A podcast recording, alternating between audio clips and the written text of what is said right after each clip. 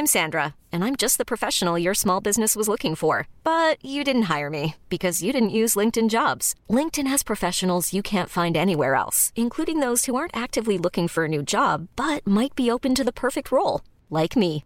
In a given month, over 70% of LinkedIn users don't visit other leading job sites. So if you're not looking on LinkedIn, you'll miss out on great candidates like Sandra. Start hiring professionals like a professional. Post your free job on linkedin.com/achieve today.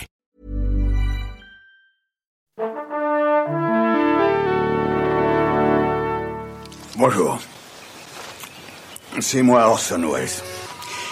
J'aime pas trop les voleurs et les fils de pute.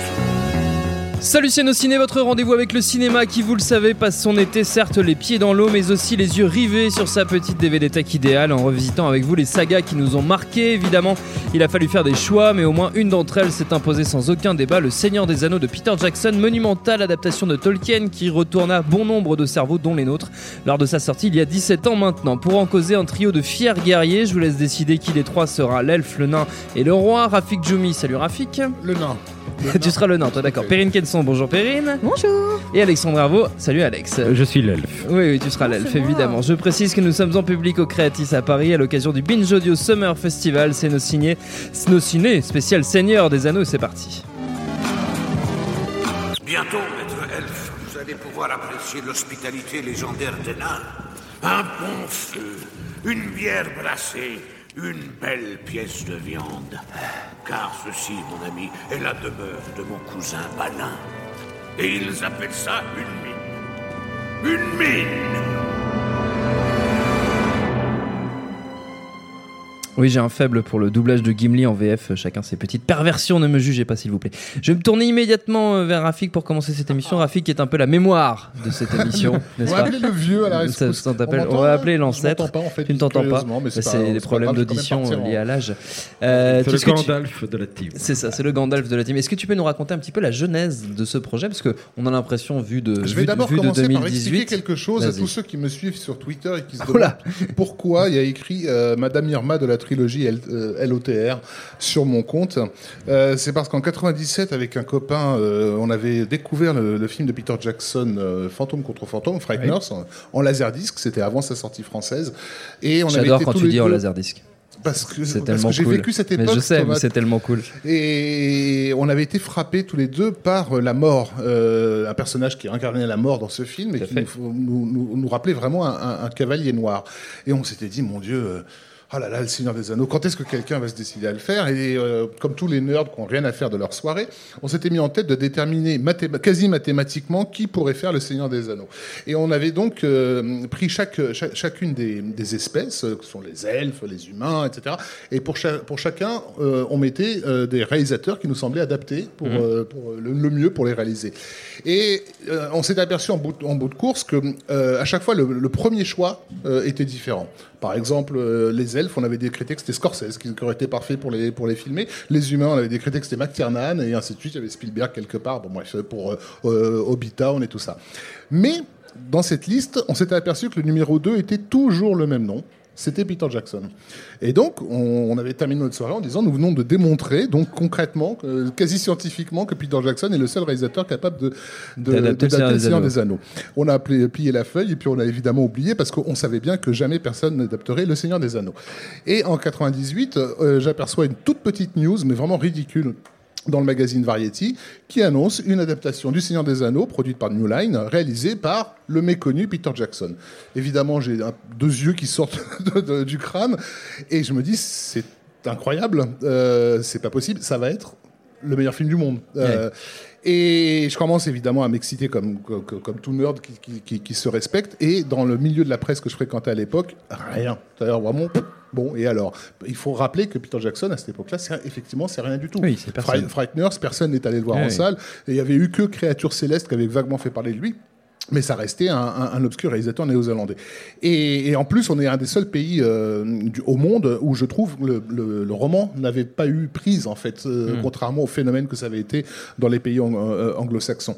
Euh, et donc, j'ai réussi à l'époque à convaincre mon rédacteur en chef, qui aimait pas du tout ce, ce genre de littérature, de me laisser écrire ce que je pourrais écrire sur ce projet qui, pour moi, allait être absolument dément, sachant qu'il aurait, il fallait trois ans avant que le film ne sorte, puisqu'ils allaient tourner donc les, les, Les trois films back-to-back. C'est ça. Euh, et donc je pourrais euh, essayer de grappiller des infos euh, pour, pour faire une, une, une espèce de série making-of euh, sur ce film qui sortirait en 2001. Il a fini par me lâcher, bon écoute, là tes elfes PD et tes nains si tu veux, mais je te laisse qu'une page quoi. Et donc j'avais une page chaque mois pour voilà pour, Pour raconter le projet. même. Voilà, ça va être génial Bon, et ça a duré comme ça pendant deux ans et demi. On a été les premiers à faire la couverture sur le film dès, que- dès, dès que la première, le premier teaser est apparu. Je ne devrais pas le dire, mais on, a- on avait récupéré totalement illégalement une, une copie 35 de, du teaser pour découper et faire une couverture avec. Euh, C'est terrible. et la, et je me rappelle la couverture. Internet. La couverture, c'était euh, donc en, en- en février ou mars 2000, donc Mhm. euh, un an plus d'un an avant, avant la sortie. Chronique d'un chef-d'œuvre annoncé. Et on avait carrément balancé le truc en pleine page sur un projet dont personne ne savait ce que c'était, Oui. Et, et surtout dont tout le monde se, se foutait, y compris le distributeur du film que j'avais été, Surtout, j'avais oui. été le, le voir justement pour essayer de faire des op autour du film et tout ça. Et le mec, basiquement, il me disait. Mais, mais pourquoi Oui. Pourquoi ce film en fait? C'est-à-dire, il voyait pas L'intérêt du ce- truc, ce ouais. qui a- ce qui allait, euh, ce qui allait arriver. Et ce qui s'est passé, c'est que donc pendant ces, ces mois-là, comme du coup le magazine était devenu la seule source d'information francophone dans la presse écrite, euh, bah, euh, que ce soit au Canada, en Suisse, en Belgique, il y avait des gens qui m'appelaient ou euh, qui appelaient la rédaction juste pour partager les infos parce que c'était très difficile d'en avoir. Il y avait qu'Internet à l'époque qui Oui. pouvait permettre de, de grappiller des trucs. Et euh, quant au distributeur, il se faisait pas chier. Dès qu'un journaliste appelait pour poser des questions, il renvoyait à la rédaction du journal en cours, disant, posez-leur la question à eux. Appelez Man Ouais. Movies. Et, et- et ce qui fait que euh, on arrive au mois de juin euh, 2001. Ouais. Et l'équipe de Peter Jackson déboule à Cannes avec 26 minutes euh, de montée des trois films en fait, de- des images de- des trois films, et le présente à une presse internationale qui n'a absolument pas la moindre idée de ce qu'ils vont euh, de ce qu'ils vont Regarder, voir. ouais. Donc je te laisse imaginer, t'as jamais entendu parler du projet, tu t'installes et tu te tapes euh, en gros les premières scènes à Hobbiton, Hmm. le Balrog, des images de Minas Tirith, de la bataille de Minas Tirith, du Retour du Roi, et tu fais juste Qu'est-ce Ok. que c'était tu Qu'est-ce vois, que c'est c'est les bon. euh, toi, Ouais. t'étais occupé avec Tomb Raider, avec Angelina Jolie, Ouais. on te balance ça, quoi. On parlait des vrais chefs-d'œuvre à l'époque, quand Bah, même. hein. Évidemment, quand même. et, et Grande, 20 ép- voilà. grande année pour le Et en gros, en 26 minutes, Peter Jackson est, est devenu instantanément une star. C'est-à-dire Ouais. qu'à Cannes, ça a été une folie furieuse. Du genre, c'est euh, objectivement l'événement de l'année, quoi. Euh, donc, à partir de, de- de juin jusqu'à la sortie en décembre, c'est là qu'on a eu le gros buzz, euh, etc. Et évidemment, la sortie euh, que, que vous avez tous vécu de, de, plein fouet. Mais du coup, j'ai eu cet insigne honneur d'être surnommé euh, Monsieur Seigneur des Anneaux, parce que en gros, ça fait un peu trois ans. Ouais, merci, merci à tous.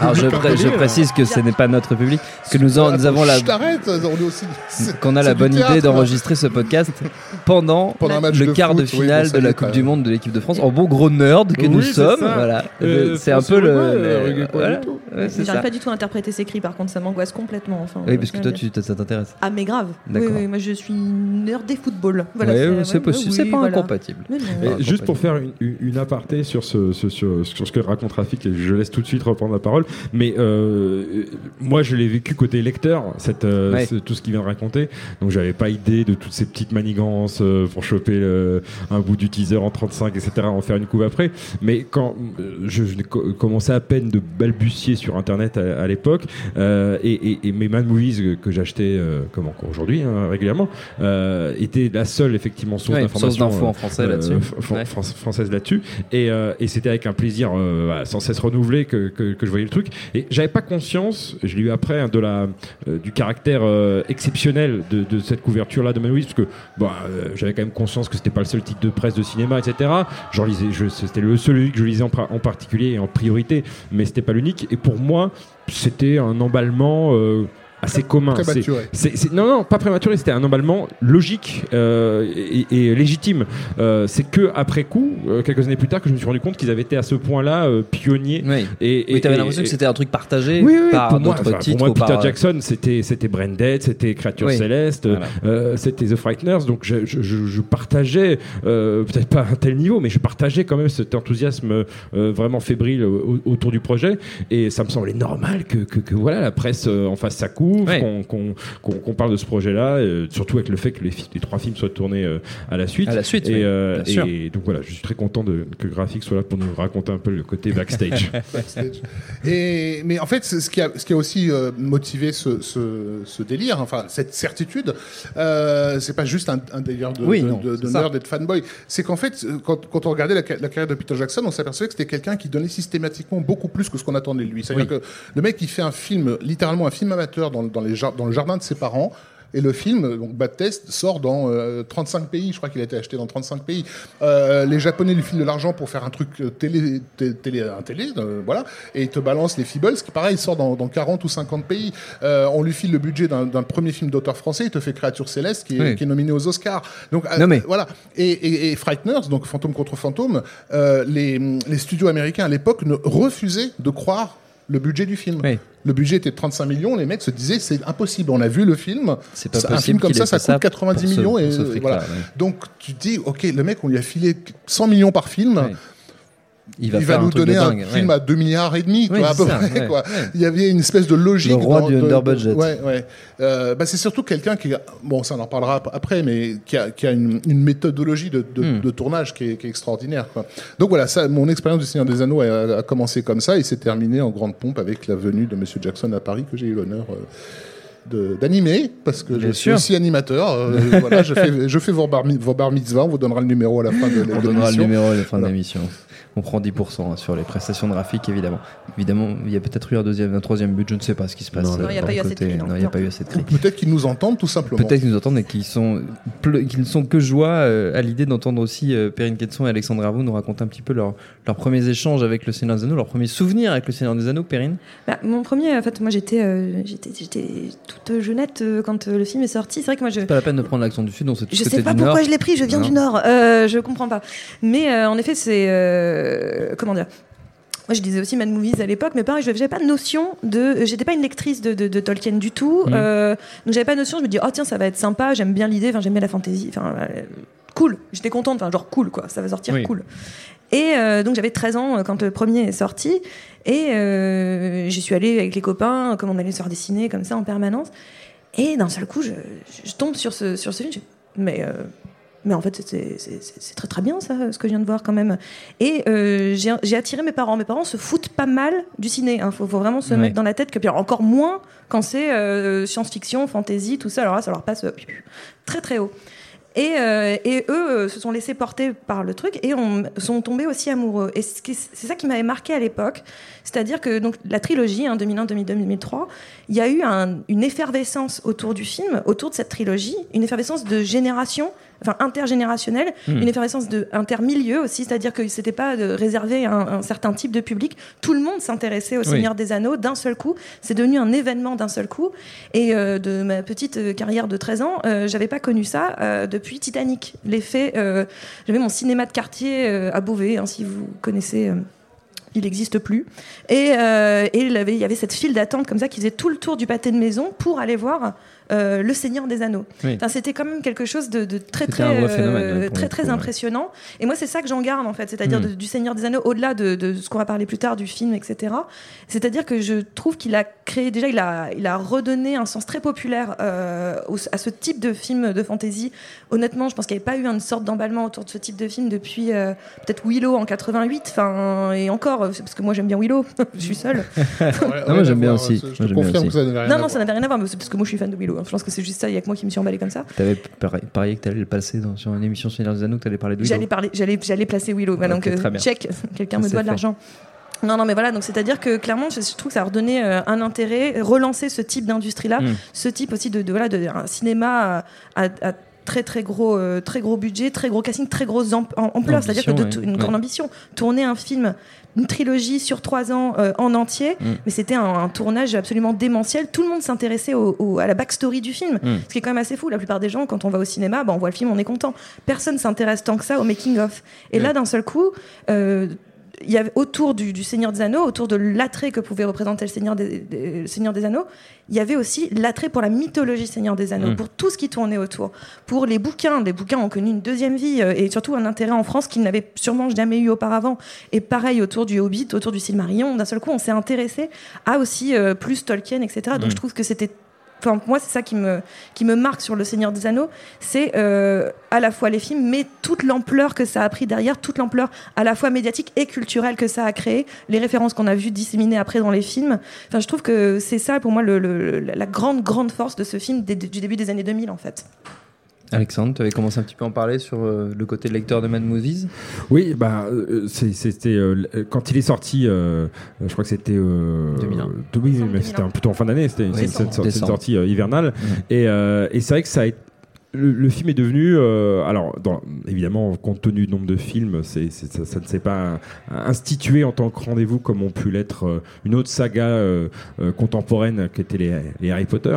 Ouais. Mais, mais c'est devenu voilà un rendez-vous daté quasiment voilà une- d'une année à l'autre. On savait que tel jour en décembre de l'année suivante, on allait voir le prochain le prochain sur les anneaux. Et, et, et ça a rythmé.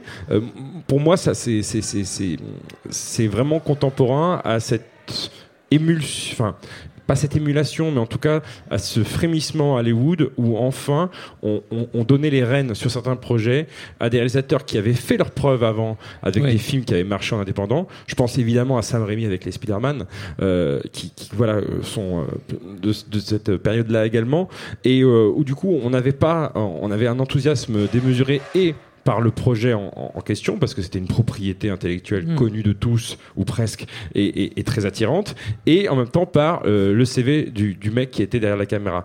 Et, euh, et du coup, ça, ça, c'est aussi moi, ça m'évoque évidemment les, ces, ces- ces balbutiements. Autant au tout début, comme je le disais auparavant, bah, il y avait que MAD en France pour, euh, pour euh, suivre les avancées du projet et se, se renseigner dessus. Et puis, ben, au fil des, des, des, des mois et des mois, euh, la pratique euh, et la, la, la- la blogosphère cinéma en, en- en ligne s'est développée, etc. Euh, et on a commencé à voir les photos volées de tournage. Euh, Internet a commencé à être utilisé comme vrai vecteur de, Mm. de- de diffusion Oui, ça a vraiment accompagné cette, Voilà. cette transformation-là de la ça. cinéphilie Et- et- aussi. et- La, la on- première photo volée euh, de, de l'époque, qui était sur le site theonering.net, euh, c'était une photo de mouton. Parce que c'était apparemment un mouton qui avait vu le décor de eu accès. Et ce mouton est devenu une star C'est pendant un une star. semaine. Maintenant, il est empaillé et tout, un truc de fou. non mais voilà toutes ces vidéos. The One Ring, le, le côté communautaire, etc. Euh, bon, ça, ça, ça, ça a créé vraiment un engouement. Ça a forgé, je pense, des habitudes de de- d'appréciation, en tout cas d'attente de Mhm. la part du public, Oui. qui désormais pour le pire comme pour le meilleur parce qu'après c'est ça évidemment ses, mauvais côtés mais euh, a appris à- comment dirais-je à pas apprécier comme un feuilleton, mais pas loin la, la production des films, parce que là on parle Mm. vraiment d'une production très très très très long cours, euh, sans parler des il y a eu des reshoots, etc. Donc c'est vraiment une, une entreprise énorme, et, euh, et, et, et- je pense que désormais euh, on est habitué à ça, c'est-à-dire qu'on voit n'importe quel, voilà, récemment il y a le, la première photo de, du prochain Tarantino qui a été publiée Oui. directement sur le compte Instagram de DiCaprio et compagnie, donc c'est rentré dans les mœurs, c'est contrôlé maintenant, c'est évidemment euh, même si c'est sur des comptes de stars, etc. Mais il y, avait à l'époque, euh, on était dans, euh, pardonnez-moi cette expression un peu éculée, euh, Far West du web, qui n'a aucun sens, mais en tout cas,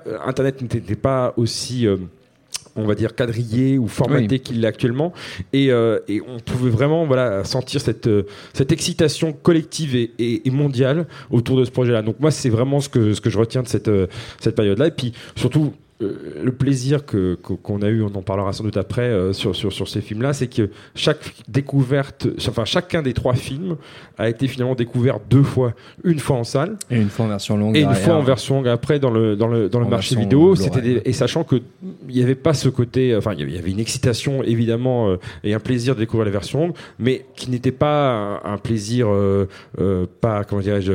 On savait très bien que Jackson avait montré au public en salle des films qu'il assumait totalement et voilà, c'était juste du bonus, mais Oui. bonus pas au sens euh, featurette, euh, bêtisier, euh, making of. C'était du bonus dans le sens où, ok, on a, on a vraiment fait beaucoup de choses en plus et voilà, on les a agencées de telle manière que vous les découvriez dans des euh, circonstances, enfin des con- conditions parfaites. C'est Plus parfaite que le celle. foot. Et, et donc que non, que voilà, c'est- pour moi c'est ça le. Rafik, on- on- Ouais. comme on avait commencé à en parler, mais j'aimerais bien justement qu'on y revienne sur la méthodologie. de Déjà, Jackson. déjà, déjà On peut- rappeler on- aux gens qu'on a failli ne, ne tu- pas, tu- ne tu- pas le voir. Tu peux euh, dire que toutes de- mes questions sont pourries. Mais non, elles sont super tes questions. dirais. mais, Hein mais en plus, tu les poses bien. Ouais, c'est vrai. Avec un, C'est vrai. un sourire Avec un charmeur. sourire charmeur. Mais, de euh, chat. mais déjà qu'on a, que ce- ce- le, On a failli ne pas le voir. ou en tout cas celui qu'on aurait dû voir à la place, puisque euh, au départ, en fait, Peter Jackson devait euh, euh, réaliser King Kong pour Universal en 1996, Exact. Euh, et il avait engagé tout un staff euh, parce qu'il voulait absolument faire les effets spéciaux en Nouvelle-Zélande dans sa nouvelle boîte euh, Weta, euh, Wingdon, pardon. Et, euh, et en fait, euh, à cause du Godzilla de, de Roland Emmerich, euh, Universal a pris peur et a subitement débranché le. Karine Kenson vient de dire chef-d'œuvre Voilà. dans sa barbe. Euh, euh, Universal a pris peur devant ce, ce monstre qui allait dévaster le box-office euh, et a donc débranché le projet King Kong. Et, et du jour au lendemain, Jackson, qui avait investi à mort Ouais. sur ce truc, s'est retrouvé complètement pris au dépourvu. Et c'est là euh, que le Qui s'est lancé dans le se sont projet, lancés, avec. Fran Walsh, sa femme, dans le projet du Seigneur des Anneaux. Euh, Fran Walsh, auquel s'est rajouté Philippa Boyens, Oui. Donc euh, qui, qui, va avoir une énorme importance parce que voilà, écrire un script du Seigneur des Anneaux, bon courage. Euh, C'est du solide, ouais. effectivement. Euh, elle m'avait raconté, Philippa Boyens et Fran Walsh, qu'elles se sont enfermées pendant, littéralement pendant des semaines hein, dans une chambre d'hôtel qui était. Il y avait des, des, des post-it absolument dans, dans- partout, dans les chiottes, dans les armoires, des trucs, pour pouvoir regarder en, en mémoire absolument tout ce qu'il leur fallait euh, à passer leur temps. Enfin, on n'imagine pas le cauchemar que ça a pu être, ce, ce boulot. Et, euh, et, et, donc, ils ont écrit deux, deux scripts, en fait. Ils ont condensé au maximum, parce qu'à l'époque, encore une fois, comme tu l'as rappelé, ça n'existait pas, les films de 3 heures, les sagas, les Non. machins comme ça. C'était un film d'une heure trente, point final. Ils se sont dit, ah, on va essayer quand même deux films de tout deux ce heures, qu'on tu vois, au Ouais. moins. Quoi. Allez. Bon. Et donc, c'était euh, donc euh, euh, la communauté de l'anneau et la guerre de l'anneau. Et, et à l'époque, euh, Peter Jackson était, avait un deal euh, avec Miramax qui avait distribué euh, Créatures Célestes aux États-Unis. Donc, Miramax, Les frères les Weinstein. fameux frères Weinstein, que tout le monde voilà, connaît désormais. Apprécie au plus haut point, leur juste valeur. Harvey la. Voilà. Et, euh, et en fait, ils avaient un deal de premier regard, c'est-à-dire que quel que soit le Oui. projet, c'était à eux qui devaient le Ils proposer le en, premier, en premier. et eux avaient la liberté de, l'accepter ou pas. ou de Et, surtout d'en faire ce qu'ils voulaient. Oui. Euh, les Weinstein voient ce, ce truc, ouais, c'est pas mal, ça nous plaît. Euh, on le garde de côté, et puis euh, un peu plus tard, ils reviennent en disant ouais, ça nous plaît finalement, mais on va décider d'en d'en faire un seul film de deux heures. Euh, et puis on va confier la réalisation à John Madden, qui vient de faire pour nous euh, Shakespeare in Love, qui nous semble bien plus Un adapté. gros Bon. film. Et, et- et Jackson ne pouvait rien faire. Oui. Contractuellement, il est bloqué. D'ailleurs, en gros, il est foutu. euh, son film va être fait par, euh, par le réalisateur de Shakespeare in Love. Et ce qui s'est passé, ce qui s'est passé à l'époque, c'est qu'il y a un gars qui s'appelle Marc Ordeski qui venait de, bosse- de commencer à bosser pour New Line. Euh, et Marc Ordeski, des années auparavant, il avait accueilli Peter Jackson chez lui euh, à l'époque où Jackson galérait un peu à essayer de monter une carrière américaine qu'il a jamais eue. Et, et il va, il va convaincre les, les deux brutes, parce que vous, vous avez, enfin, vous les connaissez un peu maintenant physiquement, on les a vus pas mal, euh, de, de laisser une chance en fait Mmh, à, Jackson et, et les Weinstein. euh, une, comment dire, pour pas passer non plus pour des salopards, alors que tout Hollywood c'est qu'ils le sont, euh, font semblant de donner une chance. Et la chance, c'est en gros, on va leur laisser une semaine pour trouver un autre studio, ce qui est Ouais. une mission impossible. Normalement, c'est pas possible. Voilà. Donc Walsh et, et Jackson vont, vont avoir une semaine de, de taré où ils vont faire le tour des, des, des, des majors qui vont toutes refuser. Ils vont, ils, euh, ils vont avoir le temps même de préparer un test euh, avec quelques images, notamment un orc qui est en train de jouer à, à une balle juste pour montrer que euh, les, les techniciens d'effets spéciaux sont prêts à, à animer des orques, etc. Euh, et, et, et le coup de bol, donc c'est encore une fois donc le fameux Marc Ordeski qui va con- convaincre New Line que New Line a besoin d'une franchise blockbuster parce que New Oui. Line à cette époque-là produit des films indépendants dont certains sont d'énormes succès, comme Seven et autres, mais leurs blockbusters de fin d'année sont systématiquement des plantades, ils- ils- côté perdus dans l'espace. euh, C'était en gros c'était ça leur blockbuster de, de fin d'année. Avec Matt Leblanc. Voilà. Et, et ce qu'il il leur fallait à tout prix une franchise euh, stable et durable en Ouais. fait. Et, et, et donc Lordeski leur dit c'est peut-être là votre chance en fait. Et c'est à ce moment, euh, pour des raisons au fond politiques, que le boss euh, Bob Shea de New Line va dire euh, mais attendez les, au départ c'était pas trois bouquins euh, donc si c'est trois bouquins c'est trois films on peut faire trois films avec et Jackson de faire Ouais, ouais, Ouais, ouais, ouais, on pas de peut souci. faire- Pas de on souci. peut faire Pas- Il y, a- films. il y a moyen. bon alors banco et, et là ça a été du jour, au lendemain ça s'est débloqué. Donc ils ont pu faire les trois films avec vraiment euh, très peu de supervision euh, de, de, de New Line. En gros l'équipe néo-zélandaise a tout géré euh, dans son coin quoi. Et euh, mais par contrat les Weinstein euh, avaient des droits quand même sur, sur le film. C'est pour ça que vous verrez leur, Leur nom, nom dans le générique au ça veut dire qu'ils ont gagné de l'argent sur un film qu'ils ont voulu détruire. C'est quand même relativement intéressant. Et, et si vous voulez vous faire une idée donc du rapport qui, qui les unit à l'équipe du film regardez le générique de fin du Retour du Roi Euh, vous avez euh, sur la même planche les noms des deux frères Weinstein ainsi que celui de Marc Ordeski et vous avez un dessin derrière avec deux trolls et un guerrier en train de les, de les éloigner avec une avec une lance quoi. Ça donne voilà ça, ça, ça résume un peu la, le la petit- situation. le- le petit Donc, clin voilà, on a euh, échappé au à ça. passage. Mais effectivement, si un tel projet a pu être euh, être mis en place, ça a été au, au prix d'une d'une méthodologie euh, particulièrement euh, Comment il retombe sur ses pieds? ingé- Talent, ingénieuse. Le talent. Mais parce que je n'oublie pas tes, Tu pas mes questions, questions. Tu es, tu es magnifique. Euh, et, et comment dire une, une méthodologie euh, bon déjà comme on l'a spécifié tout est tout est tourné euh, dans la continuité. Back. Ça veut dire qu'ils vont pouvoir construire des décors euh, en dur. Euh, euh, je pense notamment à Rohan par exemple qui a vraiment été construite dans un dans un lieu protégé. Enfin vous, vous avez vu les bonus donc tout ça c'est c'est c'est très bien expliqué beaucoup de, de, de seconde et de troisième équipe qui tournent simultanément à différents endroits du, du, du pays. Et puis surtout un réalisateur qui a intérêt à savoir où il va, parce qu'il faut imaginer que pendant euh, trois ans, euh, Peter Jackson, il est sur le plateau, il a face à lui deux comédiens, euh, ils sont en train de tourner une scène des deux tours, euh, et pendant ce temps-là, tu as un accessoiriste qui vient le voir en lui disant euh, pour les vestes là des elfes là les boutons c'est bien cela que... attends les elfes de quel du premier ou du troisième? Non dans le troisième ah oui dans le troisième ils ont ces boutons là ok et en même temps il a un petit moniteur avec euh, euh, un gars qui est en train de tourner une scène de figuration à l'autre bout du pays et il doit aussi superviser bon bref il est le mec il est euh, complètement éparpillé. Il y a eu des journées où il gérait simultanément sept tournages différents, simultanément. Donc, tout en dirigeant, donc c'est quand même. Propre- ça, voilà. ça donne une idée de, de- du truc. De l'ampleur voilà. Et, et, là, et- et s'il y a- il y a une belle, il y a bien et bien une raison pour laquelle il était brun en fait quand il a commencé le, Mm. le film. Il avait les cheveux blancs littéralement euh, euh, au retour de, autour du, du roi. Ça a Et été une aventure. tu, euh, Alex. tu viens de, tu viens de dire en, en- en- détour d'une phrase, vous avez tous vu les bonus, et c'est vrai qu'on on, on peut quand même euh, juste passer, euh, glisser un mot sur la qualité de, Oui. de, de, de ce qui a été proposé en termes de, de bonus, c'est-à-dire que tout le oui. tournage a été documenté euh, de A à Z.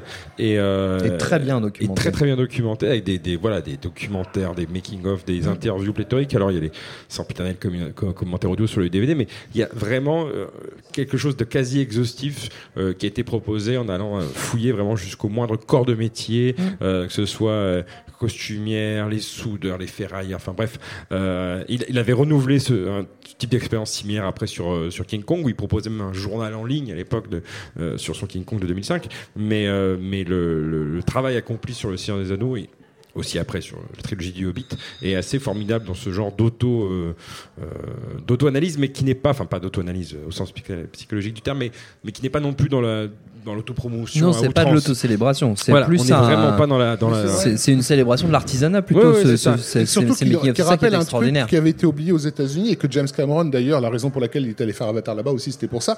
euh, c'est que euh, ce sont des gens qui ne faisaient pas de, de- des films comme ça. Oui. Euh, et donc pour ces gens-là, c'était l'occasion d'une vie. Oui. Et ça, ça se sent dans les dans les bonus. Tu comprends ouais. que les mecs, ils, peuvent se, littéralement se déchiqueter les mains à faire des codes de maille. Euh, T'auras plus jamais, peut-être Oui, plus jamais l'occasion de faire ça. peut-être la seule donc fois de leur vie t'as une ça. équipe entière qui est complètement à fond là-dedans. Bah au pendant trois ans, les mecs, ils ont bossé comme des malades. quoi. C'est ça que je trouve aussi euh, intéressant. Enfin, on en parlait tout à l'heure. euh, Alex l'avait dit aussi. Voilà, ce côté mondialisation. d'un seul- Enfin, coup, tout le monde s'est vraiment intéressé à ça. Et, et je le disais, tout le monde s'est intéressé à l'envers du décor. Et notamment, tu mentionnais euh, que pour faire leurs preuves auprès de, de- de certains studios, ils avaient fait un, un, un- 26 minutes. voilà, ouais. un, essai avec un orc Ah oui, qui non. jouait une balle. Oui, là. oui. Et, euh, et ça aussi, ça a été assez fou. C'est-à-dire que d'habitude, enfin, honnêtement, encore une fois, je parle d'un point de vue grand public. Je parle pas de, de gens qui s'intéressent déjà au cinéma parce que c'est un Oui. autre type de public. Mais le, le grand public, d'un seul coup, s'est aussi intéressé aux effets spéciaux. C'est quelque chose qui vraiment ne, ne- ne les intéressait pas. Enfin, on était content de voir des effets spéciaux réussis. Et quand on regarde Jurassic Park en 93, on est ravi de voir des beaux dinosaures. Mais on s'intéresse pas particulièrement à comment ils ont été faits. Et là, d'un seul coup, avec par exemple euh, Gollum, notamment euh, la- le Gollum, c'était lui qui a vraiment fasciné tout le monde parce qu'il était terriblement réaliste, il était terriblement, on avait l'impression de pouvoir le, le, Le le- toucher, le toucher. Il y avait quelque chose de, de- de très très fort en fait. De chez- très chez- organique, ouais. Très organique chez Gollum. Et d'un seul coup aussi, euh, il y a eu un boom des effets spéciaux Hmm. où on, on- déjà, bon, ça, a fait, ça a lancé clairement euh, les effets spéciaux, euh, enfin Weta, tout ça en, en, en- en Nouvelle-Zélande, mais enfin d'autant plus. Et mais en plus, les gens se sont ont découvert toute une industrie clairement, qui jusque-là passait à l'as. Alors c'est marrant parce que maintenant ça, ça arrive en France, ça y est, on commence à découvrir qu'il y a des effets spéciaux en France, mais, mais en vrai, euh, voilà, je trouve qu'en Nou- en, en Nouvelle-Zélande, à ce moment-là, et même mondialement, les gens se sont d'autant plus intéressés aux, effets spéciaux, à la magie des effets spéciaux. On connaissait déjà évidemment les, les, les, les fonds verts, etc. Mais là, d'un seul coup, on avait une, ça prenait une autre dimension, notamment grâce à ce travail de documentation dont toi tu parlais. Et puis ça a mis en effet le- le- la Nouvelle-Zélande sur la carte du cinéma. C'est quelque chose, c'était une industrie, enfin euh, un pays d'une part relativement inconnu. Oui. On savait qu'il y avait des moutons et des kiwis, mais ça se limitait un petit peu à ça. Et euh, d'un seul coup, on a découvert, euh, et ça a été une, enfin, ce qui est incroyable, c'est ce que, encore une fois, ce que ça génère, c'est-à-dire ce que ce que ce film a pu générer, c'est un tourisme démentiel. Euh, Enfin, faut penser pour le pays, ça a été une plus-value en termes de tourisme, une manne financière derrière. Donc une chance de- une chance d'une vie, c'est-à-dire on fait un projet qui est génial. Et en plus, derrière, on en récolte des fruits monstrueux qui se répercutent encore maintenant, Oui. 17 ans après. Les gens vont en Nouvelle-Zélande en disant c'est le pays du Seigneur des Anneaux. Et ils sont toujours en disant Eh, T'as vu, je suis allé dans la comté, quoi. Donc euh, c'est quand même. euh, je trouve que Ils prennent cette voie-là. Oui, toujours. Bah, on prend la voie de Kermit quand on dit ça. Et, et cela dit, juste pour rebondir sur ce que je disais, effectivement, c'est vrai qu'on parlera peut-être du personnage, que, du choc qui a été Gollum. euh, euh, à, À, à force de dire on parlera peut-être, on parlera peut-être, on va finir par pas en parler du tout. Oui, puisque oui, parce que le temps, le temps le temps passe. Non, mais Gollum, du coup, Gollum, c'est quand même, euh, je, je pense que ça a été un, un choc majeur pour énormément de gens. Euh, le- la prestation d'Andy Serkis et, et le rendu par les équipes de Weta. et- C'est la découverte et- par le grand public de la performance capture. Voilà, c'est ça. Et, c'est ce que disait Perrine ça reste, l'instant, ouais. ça reste quelque chose qui tient la route euh, sur son espèce de, de, de, de- de monologue qui n'en est pas Oui, un. de dialogue entre ces deux personnalités. Champ contre champ et qui reste quand même un modèle. Et en même, en même temps, ça, ça a pas mal desservi le, le travail de l'animateur euh, Randy William Cook, parce Oui, que les parce- gens oublient qu'il y a aussi Il y un a aussi animateur. un animateur qui ça. travaille Euh, dessus. bah, sûr. vrai. Voilà. Les- on a l'impression que ces deux positions-là, l'acteur et l'animateur, se, enfin, se Se- cannibalisent se ou s'annulent, cannibalisent, ouais, ce qui est une hérésie, alors qu'en fait c'est vraiment quelque chose d'une symbiose, C'est une un duo, collaboration, etc. ouais. Et, et- mais, mais, mais, mais Perrine parlait, parlait de ce choc-là que les gens ont pu ressentir légitimement voilà, en, en voyant Gollum. Et en même temps, je pense que ce qui, ce qui a aussi passionné et ce qui passionne encore les gens, c'était cette, euh, cette alliance de techniques à la fois extrêmement poussée, euh, qui était donc notamment la motion capture, les créatures, etc. Et en même temps des, des, des, des trucages euh, extrêmement anciens euh, et, qui, euh, et qui fonctionnaient carrément. Je pense notamment à tous ces plans-là de perspective forcée où, Oui. sans de trucage numérique, en tout cas pas, pas à outrance, il y a, parce qu'il y a eu évidemment aussi d'autres plans beaucoup plus travaillés, mais des plans où deux acteurs qui font plus ou moins la même taille, à peu de choses près, euh, apparaissent voilà, l'un petit parce que c'est un hobbit, l'autre grand parce que c'est un homme ou un magicien, euh, et uniquement parce qu'ils se situent à 2 mètres l'un de l'autre, euh, via des angles, dans des positions euh, bien coordonnées, etc., euh, dans un angle bien précis de la caméra, pour que à l'image ils apparaissent, voilà, avec une différence énorme, et tout est dans le regard qui ne, se regardent évidemment pas, donc ils ont tout calculé avant. C'est une chorégraphie extrêmement euh, minutieuse, et c'est un trucage qui en soi est accessible au premier pèlerin venu avec sa Oui. caméra. Juste, bon, après, il y a des histoires de focale et compagnie. Mais, euh, mais voilà, c'est cette richesse-là dans C'est la, un trucage dans, dans le, la grammaire visuelle du Seigneur des Anneaux, c'est cette euh, alliance à la fois de décors monstrueux, à la fois réels, à la fois numériques, et de, de trucages, voilà, euh, artisanaux qui, euh, qui sont totalement cohérents avec la carrière, euh, enfin, le début de la carrière de Peter Oui. Jackson, où, euh, où on connaît de Test à Branded, c'est du, du bidouillage de génie. Et il faut, il faut compter aussi sur le, ce que le public a pu apporter euh, euh, à cette saga au moment même où, où, au fond elle se fabriquait, parce que faut pas oublier qu'avant que le premier film ne sorte, c'est encore un, un, un, pari euh, de dingue. La seule certitude qu'ils ont, euh, c'est que Le Seigneur des Anneaux a été un phénomène sur les campus américains à la fin des Oui. années 60. Donc ils se disent au moins tous les vieux qui ont été à Woodstock, ils vont aller voir le film. Ça c'est déjà un public acquis en gros, Euh, parce qu'à l'époque ils avaient des, des badges Frodon et vivant hein, Oui. sur- à Woodstock. Euh, mais en dehors de ça, et surtout dans les autres pays du monde, ils n'ont pas la moindre idée de ce que. Il y a eu Donjons et Dragons qui, euh, qui, a, qui a fait survivre, mais ça reste encore une fois pour beaucoup de gens un truc de niche. Donc il y a une grande crainte à se dire, ils sont peut-être pas prêts à voir autre chose, excuse-moi, que Willow, c'est-à-dire euh, à, à, à cons- à- à considérer de la Ah. Mais à- considérer de la fantaisie qui a soit pas, euh, soit pas pour les qui- pour les tout petits, Euh, parce que c'est comme ça que c'était que c'était vu. Et, et là on a on a Reste un film. reste. On a un Ne film avec, des acteurs. Yann McKellen, il- à l'époque, il est connu comme acteur shakespearien. Oui, il n'est pas connu comme euh, encore vraiment comme Magneto et compagnie, quoi. Ouais. Donc euh, Je crois que la il y France a, est qualifiée y a pour un les risque, demi-finales. il y a un risque financier réel et l'accueil euh, vraiment positif et international sur le premier film va aussi leur donner des ailes et ça va jouer sur le montage des suivants. C'est-à-dire que le- le- les deux tours n'auraient jamais ressemblé à ce qu'il est s'il n'y avait pas eu euh, cet Oui. accueil du public. Au montage, Jackson va se dire ok, je- on avait l'impression de trop trop leur demander. Apparemment, c'est l'inverse. Ils en veulent encore plus. Euh, donc, bah, rentrons encore plus dans les personnages, loin, ouais. dans le drame, dans, dans, dans, dans la psychologie, euh, etc. Et bon, le, le seul film sur lequel il y a eu des ratés, c'est Le Retour du Roi, parce qu'a priori, tout ce que j'ai compris, Jackson est très satisfait des versions sales. hein. Sur le, le, le Seigneur des Anneaux, les deux tours, il considère que les versions sales sont meilleures en tant que film que les versions longues, au sens où elles sont plus équilibrées narrativement. Euh, mais sur le, sur le Retour du Roi, par contre, on a tous, je pense, plus ou moins senti. Ça a charclé, quoi. Euh, Parce que, pris par son élan, il se dit, bon, bah, allons-y, balançons la version de 4 heures, quoi. Et, et, et New Line de faire, tiens. Et donc, du coup, eu- voilà, le, Ouais. le- le Retour du Roi a quand même été charclé en dernière minute et ça, ça se sent dans la version, euh, dans la version courte. Donc ça, euh, voilà. Mais le public a eu un, un, un, un, un rôle un réellement vrai bénéfique, apport sur, ouais, euh, ouais, sur un cette vrai saga. apport bénéfique euh, sur le film. On va, il nous reste un petit quart d'heure pour euh, entrer un petit peu dans la, la dissection un petit peu des films. Ça va être un peu court hein, pour parler de, de, de la trilogie. Je propose qu'on On reste sur une, notre. on fera- une version du podcast. Voilà, on fera une version longue 2h30. qui durera Ah, voilà. 2h30. La version longue. Je propose qu'on reste plutôt sur, de, sur un, un axe assez global, comme on l'a fait de- depuis le début, sur justement sur la, sur la confection de ces films. Tu disais, euh, Rafik, tu avais eu l'occasion de recevoir euh, Peter Jackson. Il a eu quand même un petit peu de mal à, à, on va dire, euh, poursuivre après la trilogie de Anneaux. Il y a eu King Kong. Ouais. Et depuis, Bah, King Kong, c'était son projet. C'était son de- projet, rêvé. euh, rêvé, ouais. De toute façon, après, bon, la question du Hobbit, c'est encore autre chose, hein, Voilà. parce que c'est un film qui ne- que lui, il désirait pas faire. Mais bon, ça. ça, il s'en est bon, relativement expliqué. C'est Guillermo del Toro qui devait le faire. Euh, Oui. Del Toro a, a dû partir pour des tas de raisons qu'on a. Je crois qu'on en avait parlé sur On en a autre, parlé dans un podcast, oui. quoi, et qui a fait que Jackson a dû prendre euh, en route un, un, Un projet il qui ne voulait déjà pas. Mmh. été lancé et sur lequel il n'était pas préparé. Et il a fait son mea culpa. Moi, je trouve que euh, j'ai tendance à voir le verre à moitié, à moitié plein, donc euh, je vois aussi les scènes d'anthologie qu'il y a dans le Hobbit, et, et je, je, je serais pas trop dur non plus avec, euh, avec ces films-là, mais évidemment tu peux pas comparer.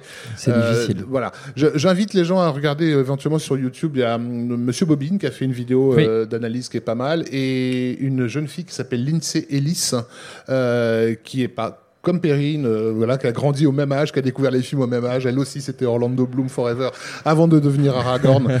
euh, et et, et Fais elle, pas des gestes voilà, obscènes, et, elle, Perrine, s'il te et- plaît. et elle a tellement mal vécu euh, le Hobbit. Elle a fait une chose que je trouve cool. Quoi. Elle se pose des questions de genre mais pourquoi? Et puis elle a pris son billet pour la Nouvelle-Zélande. Elle est allée en Nouvelle-Zélande. Euh, elle- donc elle s'est filmée euh, et elle est allée voir les gens du Hobbit et leur dire mais pourquoi? Pourquoi? Et, et ils, lui ont, ils lui ont chacun amené euh, des débuts Des de réponses qui réponse. sont très intéressants. Ouais. Justement, ce qui, est, ce qui est intéressant avec le, le- le Hobbit, euh, c'est que finalement, c'est le procédé inverse de ce qui est arrivé à Tolkien. C'est-à-dire que Tolkien, il a sorti le Hobbit en, premier, Oui. en, en 1937. Et euh, les gens. euh, donc, il y a eu un vrai succès, comme on l'avait dit, dans, le- dans les, les pays anglo-saxons notamment. Et tout- beaucoup de gens ont dit, mais. on veut en savoir plus, On on veut en savoir plus. Ouais. Qu'est-ce qui se passe avec ces hobbits? Et puis bon, il était là, genre, bah, je pense que j'ai fait le tour des hobbits là. Donc, euh, mais ce qui est intéressant, c'est de d'explorer euh, le monde dans lequel euh, ils évoluent. Et donc après, voilà, c'est pour ça qu'il a mis 12 ans à écrire Le Seigneur des Anneaux, qui à la base était juste un, un tome de 300 pages, puis 500, puis bon, après c'est devenu un livre complet, parce qu'on dit une trilogie, mais à la base c'est une œuvre Oui, complète, et c'est sorti en trilogie à cause du prix du papier. oui. Donc c'est quand même un truc, enfin, faut le savoir, c'est- pour ça que c'est sorti en trilogie. Mais en vrai, et donc, ce qui est intéressant, c'est que c'est le procédé inverse chez Peter Jackson, c'est qu'on donc il fait le, le- le- le- Seigneur des Anneaux. Comme on le disait, personne l'avait vraiment attendu au départ sur euh, sur le film, puisque on- voilà, on- la presse n'était pas du tout emballée plus que ça sur le sujet, les gens n'étaient pas tellement au courant.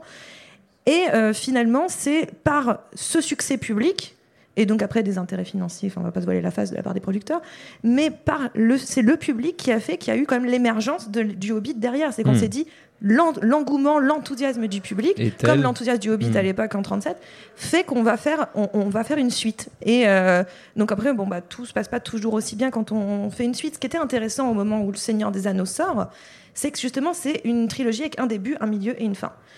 C'est pas ces, ces- ces sagas qui n'en finissent euh, pas et qu'on sait jamais je quand pas à est-ce qu'elles quoi tu fais référence. je ne sais pas. Je ne sais Je pas. pas du tout. Euh, mais sinon, je peux exposer aussi ma grande théorie sur euh, Le Seigneur des Anneaux, c'est le Fast and Furious avant Fast and Furious. Mais bon, euh, j'ai j'ai- j'ai une théorie là-dessus. Je dis ça à Rafik tout à l'heure qui m'a regardé avec des yeux vraiment Effrayé peinés. Peinés, je pense. Pas peigné. Mais euh, voilà. Hein Non, non, mais enfin pas peigné, mais c'est aussi une saga, une saga populaire. Il faut pas se voiler la face. Oui, non, c'était l'idée de saga populaire et surtout de saga inclusive, c'est-à-dire des sagas où d'un seul coup on a des personnages issus de, donc dans Seigneur des Anneaux, issus de plusieurs communautés, euh, de toute taille, de toute forme, de toute, euh, de partout. Et euh, il y a ce, ce- ce- ce même délire melting pot dans, dans, dans le, dans le Fast and Furious qui pour moi Il y a un contribue. peu plus de noir dans Fast and Furious que dans le Seigneur des Anneaux, quand même. Ah bah les Urukai, euh, je ne sais pas. Elle a osé. Elle a osé. Bah ils sont plus noirs de peau que les autres, hein, ça c'est sûr. Il y a les Arabes aussi dans le Seigneur des Anneaux. Hein. Je sais plus leur nom, mais les Easterlings. L'on- Easterlings. Qu'on voit Oui, dans, dans les oui. deux tours notamment. On les voit dans les deux tours. Je ouais. me souviens plus Bah, de c'est ceux qui. C'est ceux qui ont des éléphants. Les, Ah olifants. oui, oui, oui, Ouais. c'est vrai. Ouais, Ah, ah bah, oui, ils ont des olifants, c'est vrai que c'est cool ça. Euh, non, mais voilà, mais en tout cas, c'était c'était cette idée de melting pot, de, de multiculturalité, et que d'un seul Mhm. coup, euh, les gens peuvent se, se- voilà, voient du- une diversité, un mélange, et cette idée de famille, de, donc la communauté dans l'anneau, l'idée de la famille, s'il le répète pas 400 fois par film, on n'a pas compris dans, le, dans Fast and Furious, mais euh, il y a cette idée voilà, de la famille qu'on se crée, la famille euh, qui évolue, et on vit des épopées les unes avec les autres. Le truc, c'est que le Seigneur des Anneaux, c'est une trilogie. L'autre, il en est à son huitième et on va aller jusqu'à je sais pas combien de, de- de numéros comme ça, mais c'est pas Et grave. puis que les films sont. Je- je- Moi, j'attends la fusée. permettre, Ok. C'est pas, pas inclusif dans tous les pays parce que euh, ce sont d'énormes succès en Pologne et en Russie. Et là-bas, ils le prennent pratiquement comme des comme des livres des films d'histoire hein. c'est-à-dire que des- ils ont ils ont quand même une longue histoire on va dire avec les invasions euh, du sud euh, musulmanes et pour eux le Seigneur des Anneaux c'est non non mais c'est c'est comme ça que ça doit se passer donc euh, voilà Non, il mais faut aussi en prendre en compte de- cet de- aspect-là qui a échappé à Tolkien hein. c'était pas non plus euh, Oui, Ah malheureusement. oui, non, ça, c'est pas sa faute, mais, je veux dire, non, mais- Mais- non, mais mais- c'était de représentation mais là, à l'écran, c'est-à-dire que d'un seul coup, on n'avait pas Bien que sûr. un seul type de personne. Oui. Qui aussi était un peu dommage Mais- dans, dans Le Hobbit, c'est-à-dire que d'un seul coup, euh, à part Gandalf euh, et à part euh, Bilbon, on n'avait que des nains. Oui. On n'avait que des nains. Et c'est vrai que d'un seul coup, bah, l'intérêt de cette diversité qu'on avait dans le, dans le Seigneur des Anneaux, plein de, plein de, de, de- de- voilà, de, de peuplades différentes, eh ben, on, on le perdait dans le Hobbit. Ce qui a été pour moi aussi une des raisons pour lesquelles l'intérêt était un peu moindre, Oui. au-delà de la préparation, un peu plus avortée, etc. Oui, il y a aussi tout simplement le fait que sur le sur le Hobbit, ils n'avaient pas euh, ils avaient pas la liberté euh, qu'ils ont pu avoir Ah euh, sur un Seigneur des Anneaux où on les a, on, leur- on leur a vraiment euh, fichu fichu la paix. Non, je parlais de, de, de cette histoire parce qu'il y, a- y a aussi le Seigneur des Anneaux et aussi euh, le, que ce soit le bouquin ou, ou, ou- ou les films. Comme tout objet mythologique, à la merci de, de ce qu'on veut en faire, Oui, en fait, dans, la réappropriation. Et ça a toujours été le cas euh, dans les années 60. Donc, on l'a dit, ça a été sur les campus américains. Ils étaient tous des hobbits parce que les hobbits aiment fou- faire pousser des plantes et, euh, Oui. et ils sont des, un peu une peuplade voilà, peinards, en gros, ils et un peu voilà, ils, sur ils les bords. fument, ils fument de l'herbe à pipe hein, et, et ils, Voilà. font, ils font chier personne. Donc c'était voilà idéal pour eux.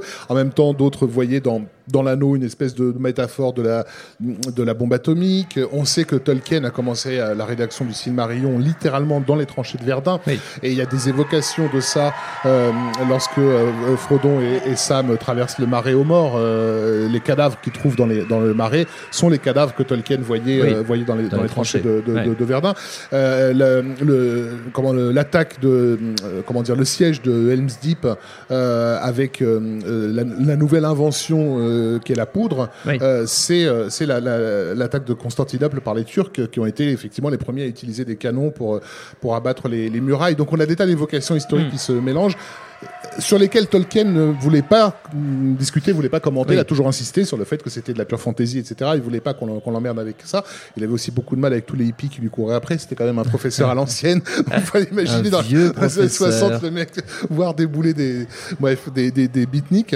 Euh, mais, mais on peut pas s'empêcher de, ne- de ne pas voir quelles ont été ces multiples sources d'inspiration. euh, et c'est normal pour quelqu'un, un linguiste qui travaille sur les civilisations, que d'avoir une l'histoire qui contamine en fait ton truc mais aussi ça veut dire que tout le monde en fait après ce Oui. qu'il en veut et je sais qu'une fois pour avoir parlé avec un polonais qui avait adoré le film pendant la discussion j'étais en mode Mhm, d'accord ok c'était on n'était pas tout à fait sur la, même façon d'aimer on va euh, dire façon de, de kiffer le les, des est-ce que les hobbits d'aujourd'hui, ce ne seraient pas les zadistes, finalement Tranquillement en train de fumer leur herbe dans leur petit euh, zadistan. Et les Urukai, ce seraient les CRS Oui, voilà, exactement. Tu me l'enlèves de la bouche. Salopard de gauchiste, tu, tu me dégoûtes.